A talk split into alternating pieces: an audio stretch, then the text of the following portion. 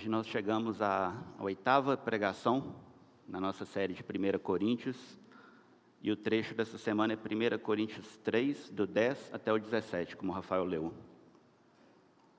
Hoje eu vou ler na, na NVI, para quem quiser acompanhar. E diante de um texto como o de hoje, vocês sabem um versículo que me traz tranquilidade? No final da sua segunda carta, Pedro, quando ele está falando sobre Paulo, ele diz o seguinte: Suas cartas contêm algumas coisas difíceis de entender. Então, nós não estamos sozinhos aqui. O próprio apóstolo Pedro reconheceu isso. E para mim, pessoalmente, a passagem de hoje contém algumas dessas coisas difíceis de entender. O nosso desejo, então, é que o Senhor nos ajude a ouvir a voz dele neste texto, que não é um texto fácil e nós queremos ouvir a voz dele, porque nós não estamos buscando apenas crescimento intelectual ou teológico, mas nós estamos buscando o Cristo e a transformação que vem da palavra dele se tornando viva em nós pelo Espírito. Então, só recapitulando um pouco, até este ponto, né, na série de Coríntios, nós vimos que havia divisões, inveja e orgulho na igreja de Corinto. Mas isso era um sintoma isso não era a raiz do problema. O problema é que os coríntios estavam colocando o homem e a sabedoria humana no lugar que pertencia a Deus.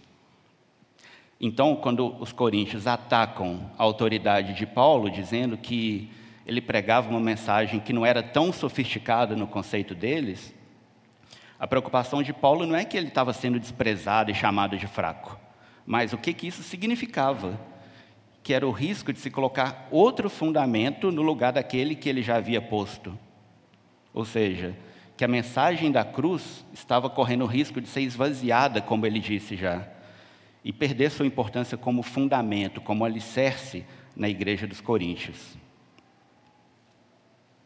Além disso, nós vimos também que até o capítulo 2, Paulo tinha tratado de forma mais simplificada, fazendo distinção entre dois grupos de pessoas: a pessoa natural, que ele chama que não tem o espírito, e quando lemos em 1 Coríntios 1,18, ele diz que aqui está perecendo, e a pessoa espiritual, que no capítulo 2 ele vai dizer que é a pessoa madura.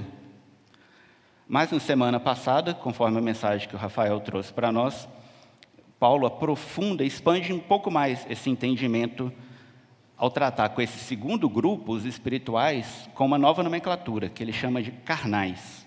E por que disso? Porque ainda havia entre eles inveja e divisão, mostrando que não havia maturidade ainda entre eles. Então parece que é para esse grupo que Paulo está se dirigindo na passagem de hoje com uma palavra que é, ao mesmo tempo, é uma das advertências mais severas no Novo Testamento, principalmente para aqueles que, usando a ilustração que o Rafael trouxe na semana passada, estão levando o barco a perder o rumo, mas ao mesmo tempo é também uma palavra de grande esperança para quem luta de forma honesta contra a carne, contra o próprio pecado e talvez até mesmo contra condições adversas ao crescimento e ao amadurecimento. Então, eu vou ler novamente a passagem, então acompanhe comigo 1 Coríntios 3, versículos 10 até o 17. 1 Coríntios 3, de 10 a 17. Conforme a graça de Deus que me foi concedida, eu, como sábio construtor, lancei o alicerce, e outro está construindo sobre ele. Contudo, veja cada um como constrói, porque ninguém pode colocar outro alicerce além do que já está posto, que é Jesus Cristo.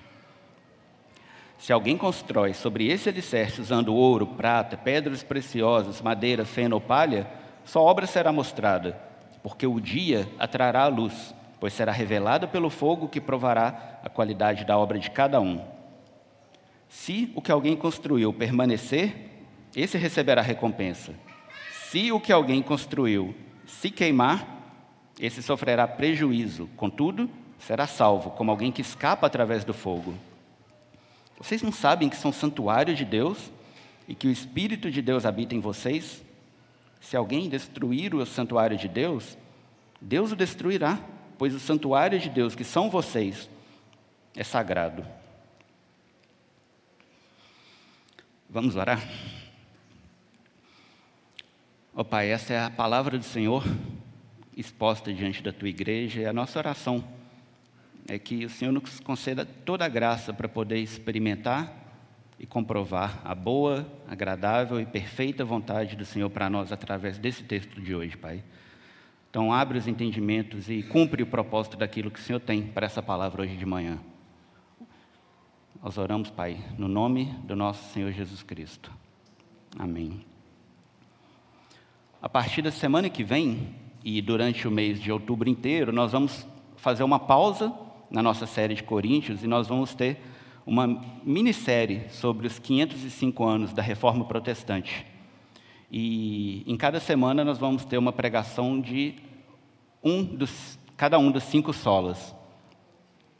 Um desses solas se chama Soli Deo Glória, que significa glória somente a Deus.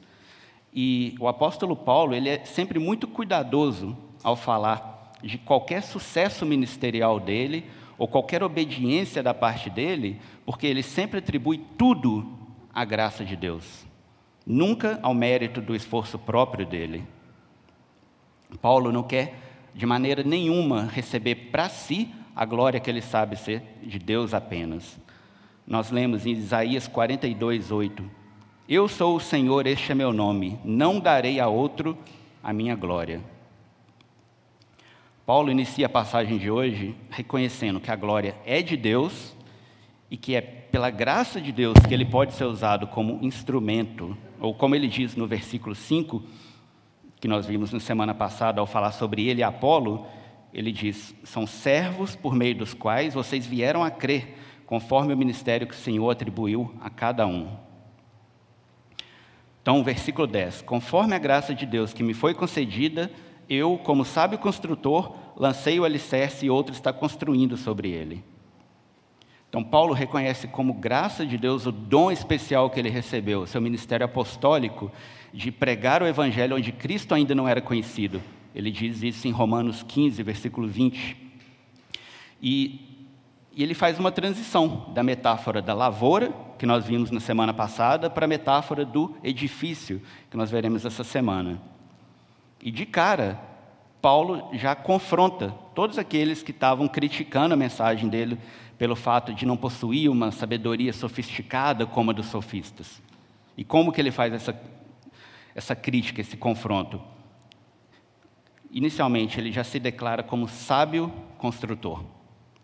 Paulo está dizendo que a verdadeira sabedoria está em lançar o fundamento de Cristo e este crucificado. Embora não seja mencionado nesse trecho da passagem de hoje, ele mantém o mesmo entendimento que nós vimos na semana passada, de que não existia divisão nenhuma entre ele e Apolo. Isso era uma coisa que estava sendo feito na igreja, mas não por eles. Ele faz isso fazendo um paralelo com a metáfora da lavoura. Na metáfora da lavoura da semana passada, Paulo diz que ele plantou e Apolo regou. Na metáfora do edifício, Paulo está dizendo que ele lançou o alicerce e outro está construindo sobre ele. Mas em ambas as metáforas, eles reconhecem, eles continuam sendo apenas instrumentos, servos de Deus. E a exortação de Paulo aqui é que não existe sabedoria nenhuma em atribuir a glória a esses instrumentos, porque é isso que vai causar divisão entre eles. Um bom exemplo de como Paulo rejeitava receber a glória para si, que ele sabia que não era dele, nós podemos ler em Atos 14.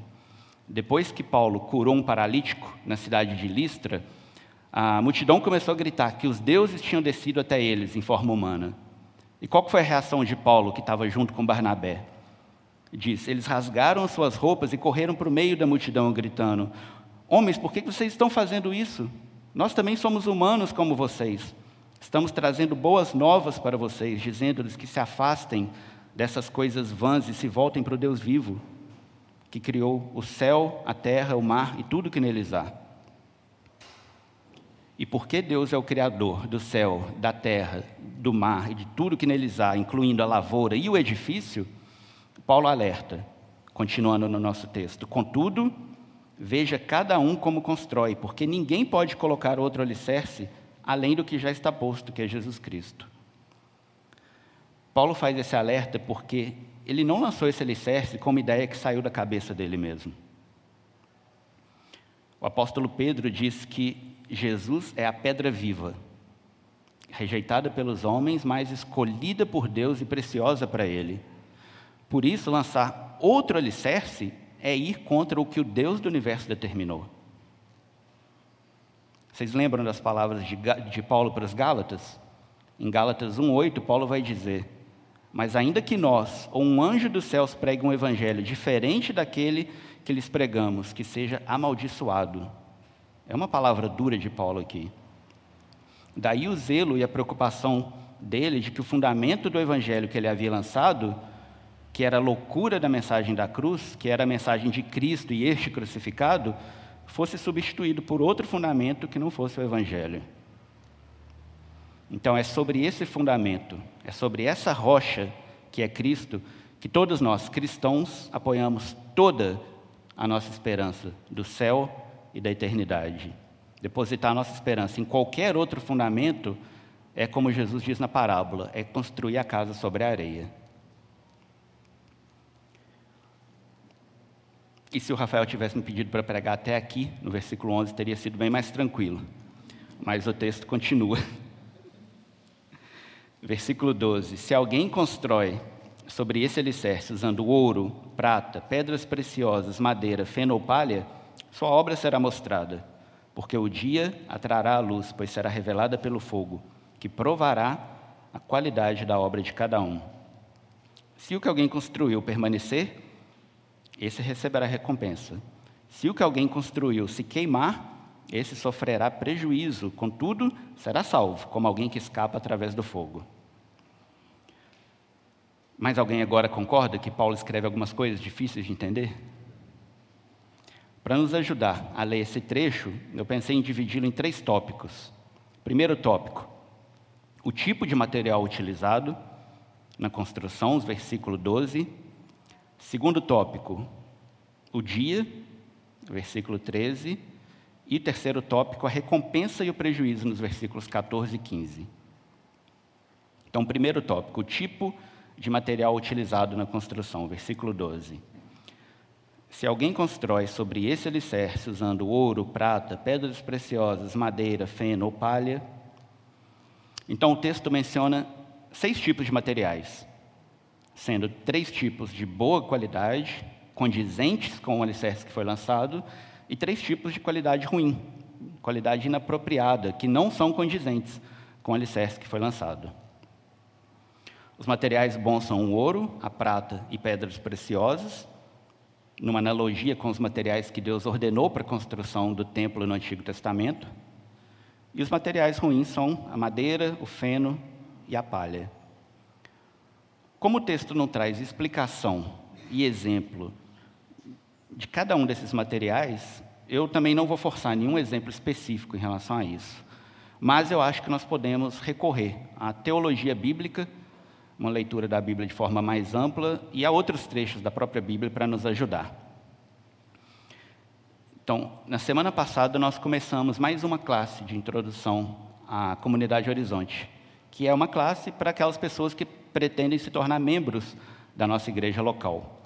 E a primeira sessão foi sobre o reino de Deus. Nós vimos que Deus está construindo o seu reino e usando a sua igreja nesse processo. E esse versículo 12, para mim, pelo menos na forma como eu entendi, tem total relação com a construção do reino de Deus. Aqui é importante lembrarmos que Paulo diz aos Efésios que nós somos criação de Deus realizada em Cristo Jesus para fazermos boas obras. Está em Efésios 2:10. Não porque fizemos boas obras. A ordem aqui importa. As boas obras são a consequência da salvação, não a base da salvação. Não por obras, para que ninguém se glorie, é o que Paulo diz. Porém, Tiago nos lembra que as boas obras acompanham a fé. As boas obras deveriam ser o modus operandi da igreja. E a igreja é a reunião daqueles que foram salvos pela graça, por meio da fé. Então, dessa forma, construir usando ouro, prata e pedras preciosas está relacionado à forma como nós vivemos o nosso chamado, nosso propósito dentro do reino de Deus. Como testemunhamos de Cristo para o mundo usando as boas obras que Ele já preparou para nós. Por outro lado, usando do que nós já vimos até agora na série de Coríntios, a mistura de elementos puramente mundanos, como a própria sabedoria humana, no meio da construção, no meio dos materiais, pode ser visto como madeira, como feno, como palha. São materiais fracos, materiais inapropriados, que não são condizentes com a sabedoria de Deus, que é loucura para o mundo. Segundo tópico, o dia, versículo 13. Sua obra será mostrada, porque o dia trará a luz, pois será revelada pelo fogo, que provará a qualidade da obra de cada um. Enquanto é verdade que a nossa justificação foi conquistada por Cristo num ato decisivo, que foi de uma vez por todas na cruz, é importante também a gente destacar o aspecto contínuo da ação de Deus na nossa salvação. Isso se chama santificação como exemplos de Paulo dentro da própria carta, das duas cartas né, que ele escreveu aos Coríntios, nós temos 1 Coríntios 1,18. Para nós que estamos sendo salvos, 1 Coríntios 11, 32. Estamos sendo disciplinados para que não sejamos condenados com o mundo. 2 Coríntios 3,18 segundo a sua imagem, estamos sendo transformados com glória cada vez maior ou de glória em glória, como diz na outra versão. Então, existe um aspecto contínuo da ação de Deus na nossa salvação. Isso significa que já existe um refinamento, uma purificação da igreja agora, hoje. Salmo 66, versículo 10 Pois tu, ó Deus, nos submeteste à prova e nos refinaste como a prata. Porém, ainda não fomos totalmente refinados, totalmente purificados. É o já e o ainda não do reino. O reino já chegou, mas ainda não foi totalmente estabelecido. Mas será um dia. E é esse dia que é mencionado no versículo 13 ou como Paulo diz aos Filipenses, Filipenses 1,6: Estou convencido de que aquele que começou boa obra em vocês vai completá-la até quando? O dia de Cristo Jesus. Em 2 Pedro, capítulo 3, dos versículos 10 até o 12, nós temos uma passagem bem semelhante ao que Paulo está falando aos Coríntios. Quem quiser acompanhar, 2 Pedro, capítulo 3, dos versículos 10 ao 12. O dia do Senhor, porém, virá como ladrão. Os céus desaparecerão com um grande estrondo, os elementos serão desfeitos pelo calor, e a terra e tudo que nela há será desnudada. Visto que tudo será assim desfeito, que tipo de pessoas é necessário que vocês sejam? Vivam de maneira santa e piedosa, esperando o dia de Deus e apressando a sua vinda. Naquele dia, os céus serão desfeitos pelo fogo e os elementos se derreterão pelo calor. Então, o que nós sabemos então sobre esse dia, ou o dia do Senhor? Esse dia virá, esse dia virá como ladrão Jesus disse que quanto ao dia e à hora, ninguém sabe, nem os anjos dos céus, nem o filho, senão somente o Pai. E esse dia será um dia de julgamento, quando o fogo revelará e provará a obra de cada um.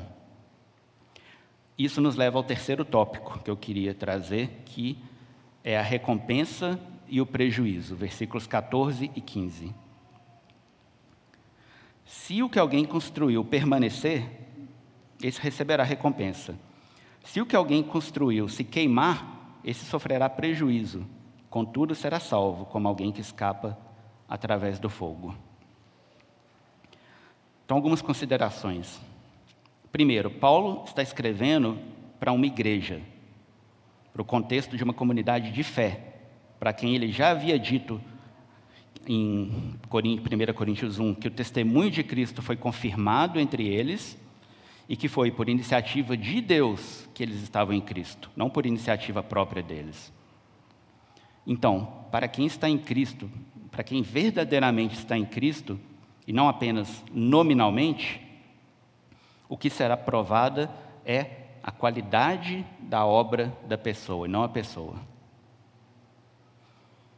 Para quem está verdadeiramente em Cristo, e não apenas nominalmente, o que vai ser provado é a qualidade da obra da pessoa e não a pessoa. Para quem verdadeiramente confia em Cristo, Cristo se tornou pecado por nós, pois ele recebeu nele mesmo a punição do justo julgamento de Deus. Isso deve nos dar muita esperança e confiança e alegria diante do Senhor. Segundo, qualquer recompensa é fruto da própria obra de Deus nas nossas vidas. Romanos 11, 35. Quem primeiro lhe deu para que ele o recompense? Pois dele, por ele e para ele são todas as coisas. Por isso que Paulo diz: quem se gloriar, glorie-se no Senhor. 1 Coríntios 1, 31. E terceiro, embora nós saibamos que toda obediência que vem pela fé será recompensada, o texto não nos revela a natureza dessa recompensa, não nos revela como ela será na prática. Mas o texto revela a certeza dessa recompensa. Uma teoria é de um pastor e teólogo americano do século XVIII, chamado Jonathan Edwards, que foi considerado um dos mais brilhantes no meio do cristianismo. E ele sugere que na pátria celestial, como diz o autor de Hebreus, todos serão perfeitamente santos e perfeitamente alegres. Porém, haverá diferentes graus, tanto de santidade quanto de alegria, de acordo com a medida da capacidade de cada um. Aqueles que são mais santos e mais alegres mais obedientes serão recompensados com uma capacidade maior de experimentar a alegria, a santidade e a glória de Deus. Mas todos serão totalmente satisfeitos, totalmente alegres e totalmente santos em sua capacidade. É uma teoria, nós não sabemos de fato como será. Mas o que nós sabemos, o que nós conhecemos é o testemunho do próprio Paulo aos Coríntios, na segunda carta. Ele vai falar que ele recebeu visões e revelações do Senhor e ouviu coisas indizíveis, coisas que ao homem não é permitido falar as coisas tão maravilhosas que, para poder impedir que ele se exaltasse por causa da grandeza dessas revelações, Paulo diz que ele recebeu o que ele chama de espinho na carne, um mensageiro de Satanás para atormentá-lo dia e noite. E o mais louco é que Paulo diz que iria se alegrar, ia se gloriar ainda mais alegremente nessas fraquezas dele, para que o poder de Cristo repousasse sobre ele. Vocês podem ler todo esse relato em 2 Coríntios capítulo 12. Então, pensando né, nessas revelações das grandezas das coisas que nos aguardam, à luz disso, até mesmo o versículo 15 da nossa passagem de hoje pode ser vista como uma expressão de grande misericórdia e graça da parte de Deus. No versículo 15: Se o que alguém construiu se queimar, esse sofrerá prejuízo, contudo será salvo, como alguém que escapa através do fogo. No ato final de purificação da noiva do cordeiro, nossos olhos serão totalmente abertos para a beleza, para a santidade de Cristo, sem nenhum obstáculo mais, o que inevitavelmente nos levará ao arrependimento e fará até mesmo com que o, prejuízo de tudo aquilo que nós construímos com madeira, com feno e com palha, seja recebido com alegria e como expressão de misericórdia, de graça do Senhor. Assim como Sadraque, Mesaque e Abednego foram salvos da fornalha em chamas, como nós lemos no livro de Daniel, por causa de Cristo, nós também não seremos consumidos pelo fogo. E nós chegamos então aos dois versículos finais da passagem de hoje, versículo 16. Vocês não sabem que são santuário de Deus e que o Espírito de Deus habita em vocês? Se alguém destruir o santuário de Deus, Deus o destruirá, pois o santuário de Deus, que são vocês, é sagrado.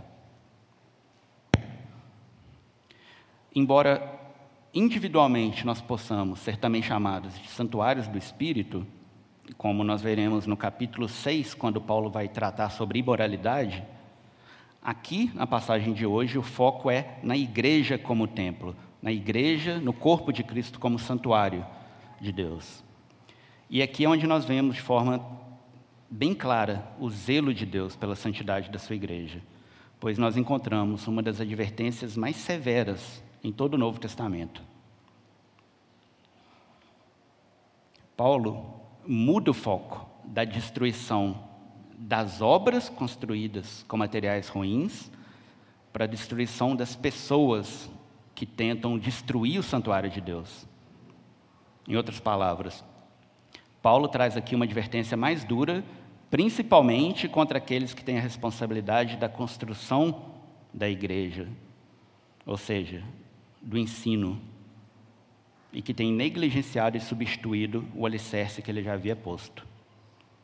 Por isso, Tiago diz: Meus irmãos, não sejam muitos de vocês mestres, pois vocês sabem que nós, os que ensinamos, seremos julgados com maior rigor. Embora a ênfase seja para aqueles que ensinam, ninguém deve se acomodar e pensar: ainda bem que eu não tenho nenhum papel de liderança na igreja que eu não ensino. Por quê? Porque Pedro diz em 1 Pedro, primeira carta de Pedro, capítulo 2, versículo 5: Vocês também estão sendo utilizados como pedras vivas na edificação de uma casa espiritual, para serem sacerdócio santo, oferecendo sacrifícios espirituais aceitáveis a Deus por meio de Jesus Cristo. E Paulo, desejando que os efésios chegassem à maturidade para não ser julgado para lá e para cá por todo o vento de doutrina, né, e pela astúcia e esperteza de homens que induzem ao erro, o que, que ele diz? Que o corpo, ou seja, a igreja, edifica-se a si mesma em amor, na medida em que cada parte executa a sua função. O que, que isso quer dizer? Que em Cristo, todo cristão tem um sacerdócio e uma função na edificação da igreja. E por que, que Deus é tão zeloso pela santidade da sua igreja? Porque na história da salvação, a igreja hoje é o local da habitação do Espírito de Deus. Esse lugar era o próprio jardim do Éden, antes da queda, depois passou para o tabernáculo, depois para o templo, durante a história do povo de Israel, e hoje a igreja é esse local da habitação do Espírito de Deus.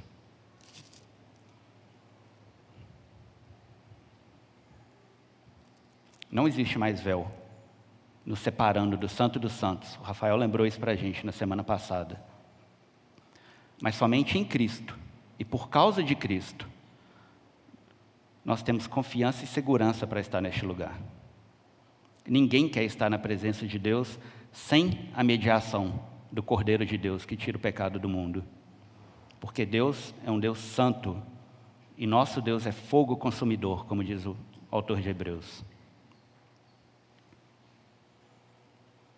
Eu quero concluir nosso tempo hoje de manhã com três exortações à luz dessa passagem de hoje. A primeira exortação é: vivam como cidadãos do reino de Deus. Como eu disse, Pedro nos diz que somos utilizados como pedras vivas à medida que nos aproximamos de Cristo, a verdadeira pedra viva escolhida por Deus. Aqueles que se aproximam e seguem a Cristo devem ter uma cultura diferente, devem ter um sotaque diferente. Nós estamos há uma semana hoje das eleições.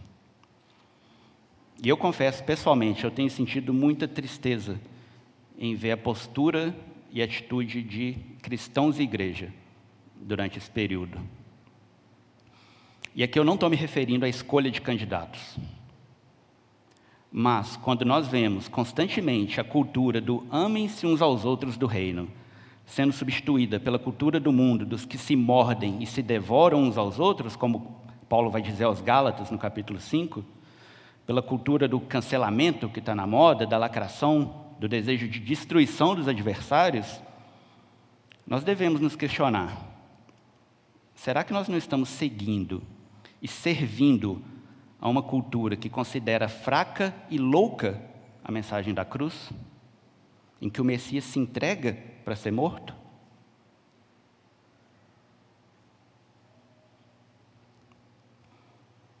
Esse mesmo Messias disse em Mateus 5:20: Pois eu lhes digo que se a justiça de vocês não for muito superior dos fariseus e mestres da lei, de modo nenhum entrarão no reino dos céus.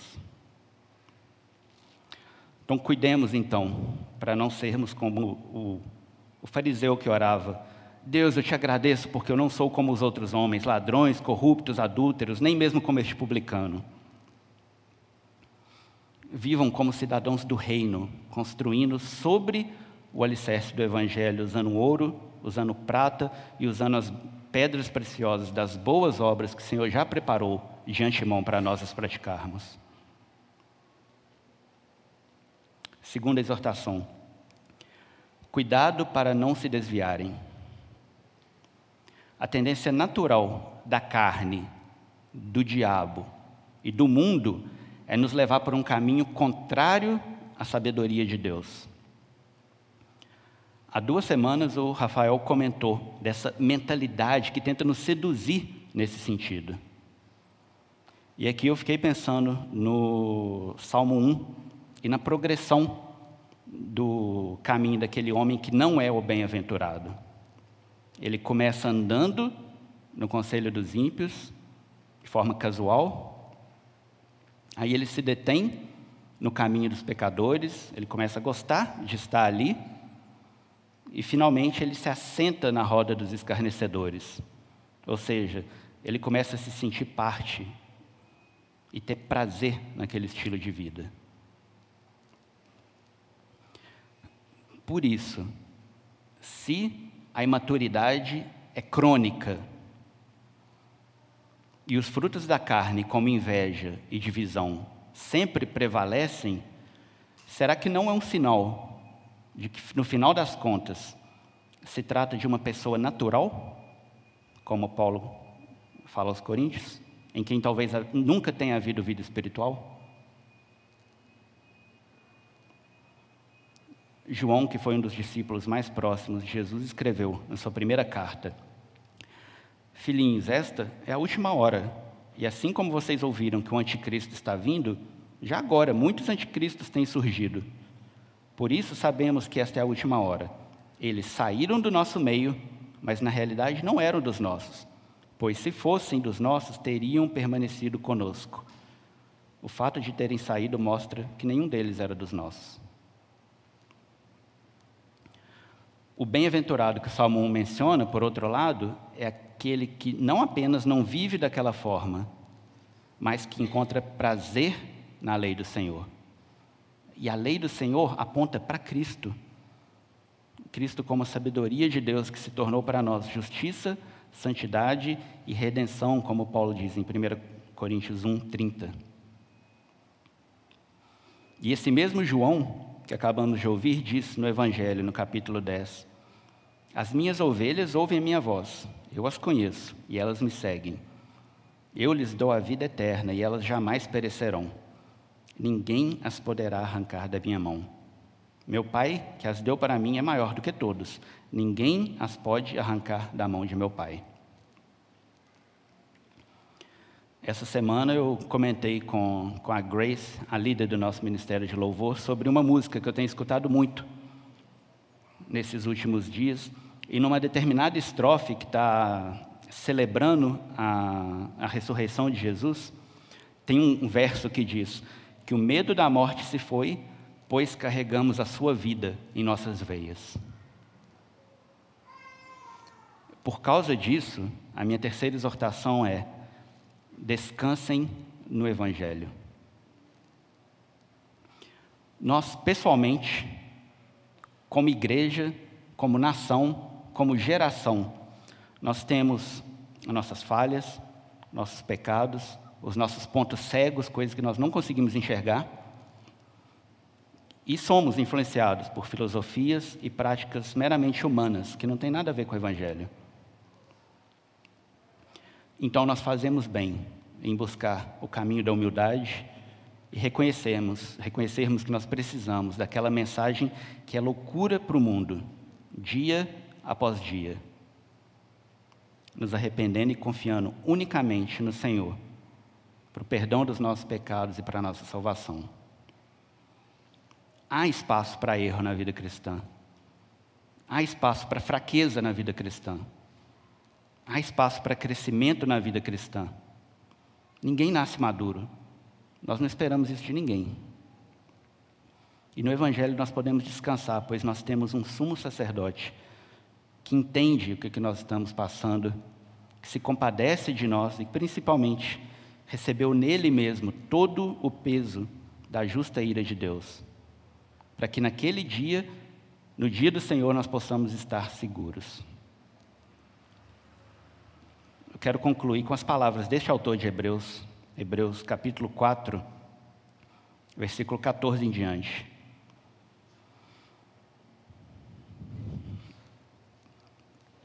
Portanto, visto que temos um grande sumo sacerdote que adentrou os céus, Jesus, o Filho de Deus, apeguemos-nos com toda a firmeza à fé que professamos, pois não temos um sumo sacerdote que não possa compadecer-se das nossas fraquezas, mas sim alguém que, como nós, passou por todo tipo de tentação, porém sem pecado. Assim, aproximemo-nos do trono da graça com toda confiança, a fim de recebermos misericórdia e encontrarmos graça que nos ajude no momento da necessidade.